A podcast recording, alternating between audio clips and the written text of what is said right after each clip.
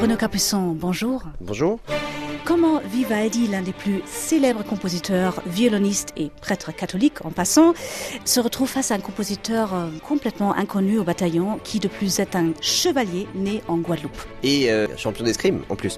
Moi j'ai connu le Chevalier de Saint-Georges par un quatuor qu'il a écrit, que j'avais joué quand j'avais 12 ans. Et depuis, je savais que ce compositeur existait, je savais qu'il avait composé des concertos pour violon. Et quand j'ai cherché un complément de programme pour ces quatre saisons, j'ai pensé au Chevalier de Saint-Georges. Donc j'ai commencé à écouter ses œuvres et j'ai trouvé que c'était absolument la même vitalité, la même énergie. C'est pas tout à fait la même période.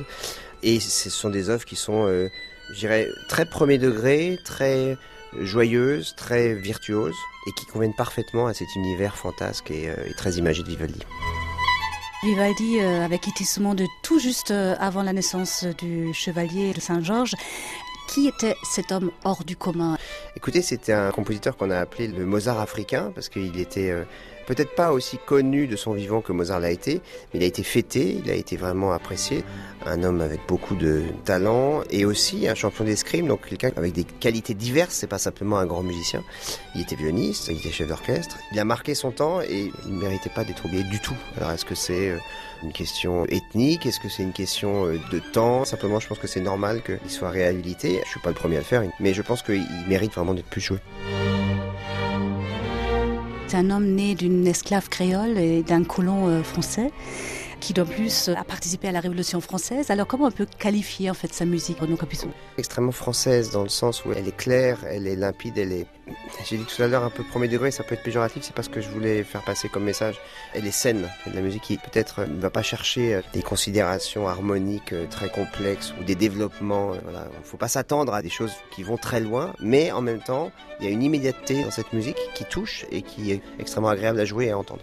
Qu'est-ce qui vous a touché? Qu'est-ce qui a piqué votre curiosité euh, pour attaquer un tel tube comme les quatre saisons de Vivaldi, qui n'ont probablement plus aucun secret pour personne? Mais qu'est-ce qui vous ont révélé, Renaud J'ai toujours refusé de les jouer parce que je trouvais que tout le monde les jouait.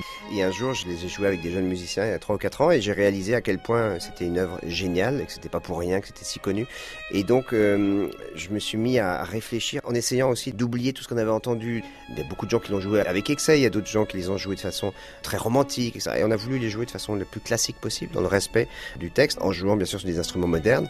On a eu un grand, grand plaisir et une grande joie à les enregistrer. Alors, comme le chevalier de Saint-Georges, escrimeur, colonel, franc-maçon, défenseur des droits des Noirs, vous êtes vous-même sur tous les fronts, Renaud Capuçon, vous parcourez le monde en tant que soliste, vous dirigez plusieurs festivals, un orchestre, et là, vous venez de créer un label pour soutenir les talents de demain. Oui, c'est une, société qui s'appelle Bosseur Productions, qui va faire la courte échelle à des jeunes, les mettre en lumière et profiter du fait que mon nom est un peu connu encore. Peut-être dans 10 ans, il ne le sera plus du tout. Donc je profite du moment qui m'est donné, la petite fenêtre, pour leur permettre d'émerger et euh, aussi d'aller jouer dans des endroits où on va peu.